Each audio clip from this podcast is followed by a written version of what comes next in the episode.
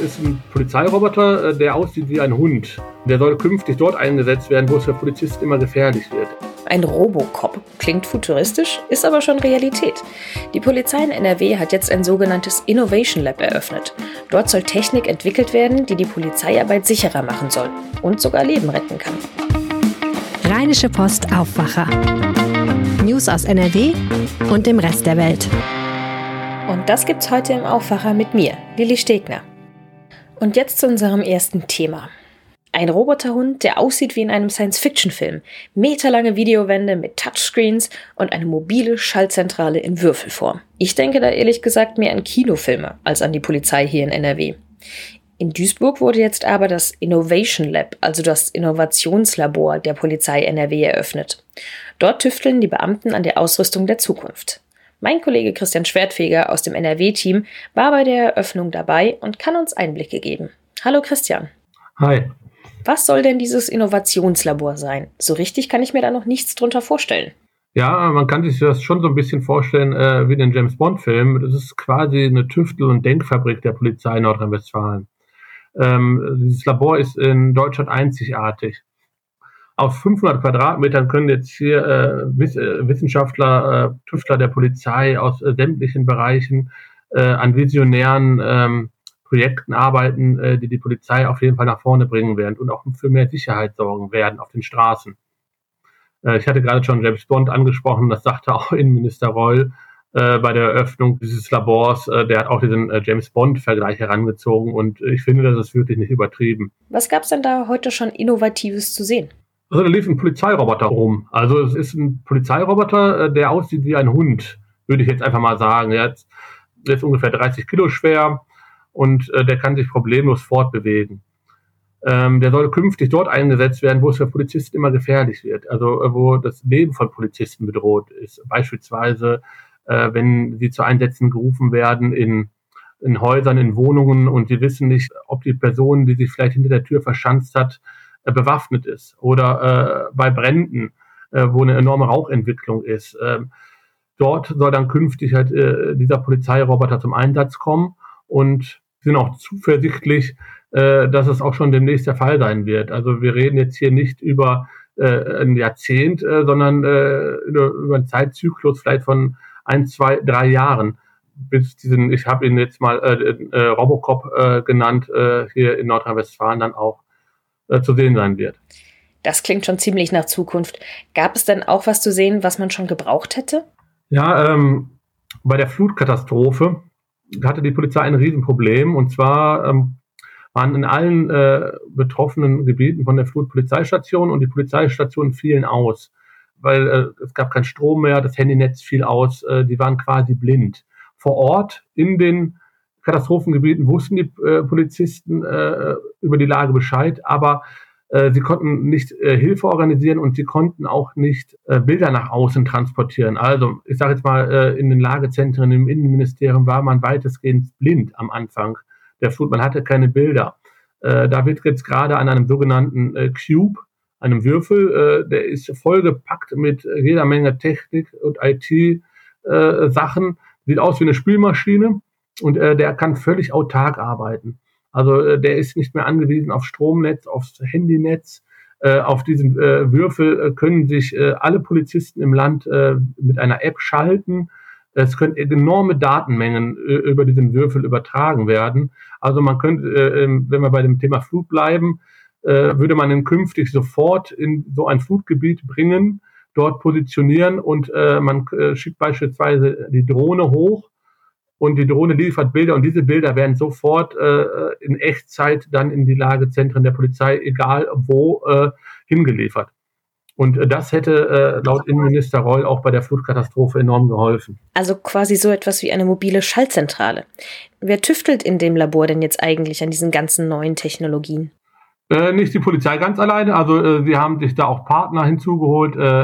Äh, Start-ups Unternehmen, äh, mit denen sie zusammenarbeitet. Äh, sie arbeiten mit äh, Wissenschaftlern der Universität Duisburg-Essen zusammen, auch mit externen, wie gesagt, jetzt auch mit schon genannten externen Partnern. Also alleine kann die Polizei das sicherlich nicht, aber ähm, zusammen mit allen genannten Playern ist das, denke ich, schon mal eine gute Sache. Wie kommt es denn, dass jetzt erst dieses Labor aufmacht? Innovationsbedarf gibt es ja nicht erst jetzt.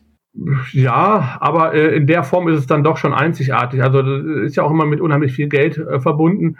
Ähm, so wie ich das erfahren habe, ist das in NRW, äh, wollten die eigentlich vielleicht auch noch ein, vielleicht auch früher starten, aber da war natürlich auch die Pandemie. Aber äh, das ist halt, wie du gerade schon sagtest, einzigartig in Deutschland. Und ähm, Warum jetzt äh, konkret äh, man da äh, jetzt nicht schon vielleicht vor fünf Jahren äh, mit begonnen hat, das kann ich jetzt nicht sagen. Aber äh, man muss äh, festhalten, also äh, dass wir das in Nordrhein-Westfalen haben, das ist schon ein Meilenstein und äh, darauf sollte man aufbauen und jetzt äh, nicht, finde ich, jetzt persönlich fragen, warum nicht schon früher. Das Labor wurde jetzt mit viel Tamtam -Tam eröffnet. Wie schätzt du das denn ein? Wird es die Polizeiarbeit wirklich langfristig weiterentwickeln oder ist das Labor mehr Show? Nee, äh, hat mit Show, glaube ich, jetzt nicht viel zu tun. Das entwickelt die Polizeiarbeit auf jeden Fall weiter, auf äh, sämtlichen Bereichen. Ähm, auch schon allein, äh, was wir anfangs angesprochen hatten, den äh, Robohund. Das rettet einfach Leben. Ja, dieser Robohund, äh, wenn der irgendwo ein, äh, eingesetzt wird, äh, wo, die, Polizei, für, wo es für Polizisten gefährlich ist, das allein verändert die Polizeiarbeit meiner Meinung nach schon enorm und erleichtert auch die Arbeit der Polizisten. In Duisburg wird also gerade schon die Zukunft der Polizei entwickelt. Dadurch soll die Arbeit der Beamten sicherer und leichter werden, wovon dann auch wir als Bevölkerung profitieren, wie zum Beispiel bei der Flutkatastrophe. Christian Schwertfeger aus dem NRW-Team war bei der Eröffnung des Innovationslabors der Polizei NRW. Danke, Christian. Gerne. Und wenn ihr euch Fotos aus dem Innovation Lab anschauen wollt, dann findet ihr einen Link zur Galerie in den Show Notes. Ausnahmezustand gestern in einem Gewerbegebiet in Krefeld. Eine Lagerhalle direkt gegenüber von einem Kaufhaus stand in Flammen. Vier Menschen wurden verletzt, zwei von ihnen Kinder. Meine Aufwacherkollegin Anja Wölker hat ein Update für uns. Eine riesige schwarze Rauchwolke war das, die gestern vom Brand in den Himmel gestiegen ist. Um die Menschen vor dem Rauch in den angrenzenden Stadtteilen Oppum und Linn zu warnen, wurden zeitweise sogar Sirenen und die Katastrophenwarn-App Nina ausgelöst. Am Nachmittag gab es dann aber Entwarnung. In der Luft konnten keine schädlichen Stoffe mehr gemessen werden. Allerdings eine vierköpfige Familie kam mit Verdacht auf Rauchgasvergiftung verletzt ins Krankenhaus. Die Eltern und ihre zwei Kinder haben in dem Gebäude gewohnt, in dem es gebrannt hat. Bis zu 110 Feuerwehrleute waren gestern zeitweise im Einsatz, um den Brand zu löschen. Gestern Mittag hieß es von der Feuerwehr, dass der Brand unter Kontrolle sei. Klar ist, die obere Etage des Gebäudes ist komplett ausgebrannt. Teile der Lagerhalle eines Glasunternehmens sind eingestürzt. Jetzt ermittelt die Polizei, wie es zu dem Brand gekommen ist. Und jetzt ziehen wir mal ein Thema vor, das normalerweise immer am Ende vom Aufwacher kommt. Das Wetter nämlich. Denn wer sagt, ich bin eher Team Winter statt Team Sommer, der könnte sich darüber freuen, dass es heute in NRW weiß werden könnte. Spoiler, es wird kein Schneesturm, aber immerhin. Jörg Isringhaus aus dem NRW-Ressort kann uns als Wetterexperte unsere Fragen beantworten. Hi Jörg. Hallo. Das letzte Mal, dass wir hier im Aufwacher mit dir über Schnee gesprochen haben, das war kurz vor Weihnachten. Die Aussichten waren damals ja schon nicht so rosig. Weiße Weihnachten gab's nicht. Es war aber auch einfach noch nicht so richtig eisig in den letzten Wochen, oder? Nee, es war zwar nass kalt, aber halt nicht kalt genug für Schnee und insofern war es ein bisschen müde, wobei ich muss ein bisschen korrigieren. Äh, weiße Weihnachten gab es natürlich nicht, äh, äh, nicht verbreitet oder, oder überhaupt nicht verbreitet. Aber immerhin, meine ich, am ersten Weihnachtstag hat es bei uns geschneit und da war es durchaus weiß. Aber ich wohne ja auch im Bergischen und da ist es ja ein bisschen höher. Insofern habe ich schon so ein bisschen, ich habe so eine teilweise Weihnacht gehabt. Okay, du hattest also Glück. Jetzt sind wir heute Morgen aufgewacht und der eine oder andere hatte vielleicht schon ein paar Schneeflocken vorm Fenster gesehen. Wer uns auch noch vor der Arbeit hört und raus muss, der sollte besonders aufpassen. Wie starten wir denn schneemäßig in den Donnerstag? Ja, heute könnte vom Schnee her wieder ein bisschen was runterkommen, denn wir erwarten von Nordwesten her kräftige Schauer, die so übers Land ziehen und äh, die dann ein bisschen Schnee mitbringen können. Das ist natürlich ganz unterschiedlich. Erstmal, wo diese Schauer überhaupt auftreten, wie stark sie ausfallen und was dann letztendlich rauskommt. Im Flachland wird es wahrscheinlich mehr Schneeregen und Graupel sein und je höher wir dann kommen, desto eher geht's in Schnee über. Wo die Grenze dann genau ist, das äh, konnten mir die DVD-Meteorologen, äh, also der Deutsche Wetterdienst, nicht so genau sagen. Man geht so von 200 bis 400 Meter aus, wo dann der äh, Regen als Schnee oder der Schneeregen als Schnee runterkommt, in Schnee übergeht. Und äh, jenseits von 400 Meter wird es dann mit Sicherheit Schnee sein. Das heißt aber dann auch konkret, sage ich mal, für den Berufsverkehr könnte es sein, dass äh, diejenigen, die in solche Schauer geraten, es dann mal äh, für einen Moment, für ein paar Minuten, vielleicht mal für eine halbe Stunde mit glatten Straßen zu tun haben. Denn da, wo der Schnee, und wenn es dann möglicherweise mal viel ist, in kurzer Zeit, dann äh, könnten die Straßen schon so ein bisschen rutschig werden. Liegen bleibt es allerdings dann dort im Flachland eher nicht, muss man sagen. Dafür ist es einfach zu warm gewesen in den letzten Tagen. Wenn ich jetzt als Autofahrer genau an so einer Stelle bin, wo es besonders glatt wird, wie muss ich mich denn dann verhalten? Ja, man soll auf jeden Fall vorsichtig fahren, ist klar. Also die äh, Geschwindigkeit runternehmen, anpassen an die momentane Lage. Wie schon gesagt habe, das werden wahrscheinlich immer nur im Flachland Kurzmomente sein, in denen es dann mal glatt ist. Wenn man Schaltwagen fährt und man kommt vielleicht mal, wenn man in etwas höher, äh, höheren Lagen unterwegs ist, in äh, etwas mehr Schnee, dann empfiehlt es sich beispielsweise im zweiten Gang anzufahren und nicht im ersten Gang, weil dann gerne mal die Räder durchdrehen. Im zweiten Gang geht das alles einfacher vonstatten. Man sollte auch nicht irgendwie hektisch rumlenken, wenn das Auto anfängt zu rutschen. Die wichtigste Regel ist einfach angepasst zu fahren, vorsichtig zu fahren und äh, sich da auch nicht äh, äh verrückt machen lassen. Ich glaube jetzt nicht, dass es so wahnsinnig schlimm werden wird. Aber es kann natürlich, und deshalb generell äh, diese Vorsichtsmaßnahmen, in einigen Passagen immer glatt sein. Das muss man, muss man sich einfach klar machen, wenn man äh, auch heute Morgen mit dem Auto unterwegs ist. Im Flachland gibt es heute also eher ungemütliches, nasses Schmuddelwetter. Schlitten rausholen macht noch gar keinen Sinn, wenn ich das richtig verstehe. Nee, macht, macht absolut keinen Sinn. Vor allen Dingen nicht im Flachland. Da wird der Schnee wahrscheinlich immer nur äh, ein paar Minuten oder mal eine Stunde liegen bleiben.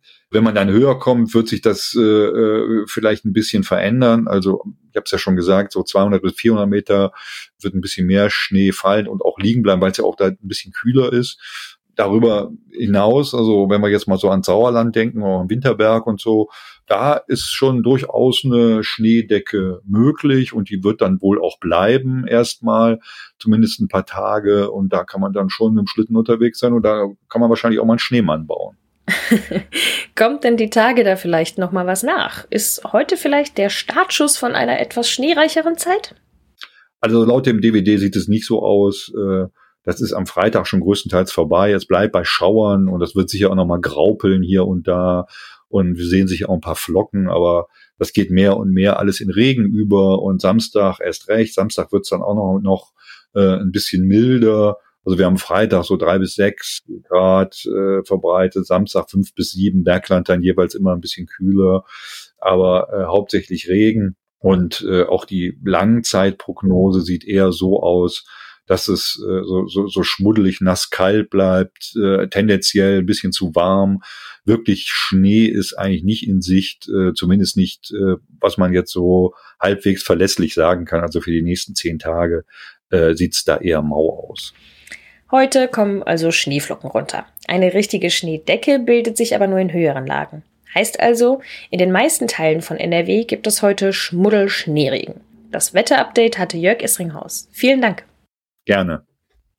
Und jetzt zu den Meldungen. Im Düsseldorfer Landtag trifft sich heute der Haushaltsausschuss. Dort wird verhandelt, wofür das Land NRW wie viel Geld ausgibt.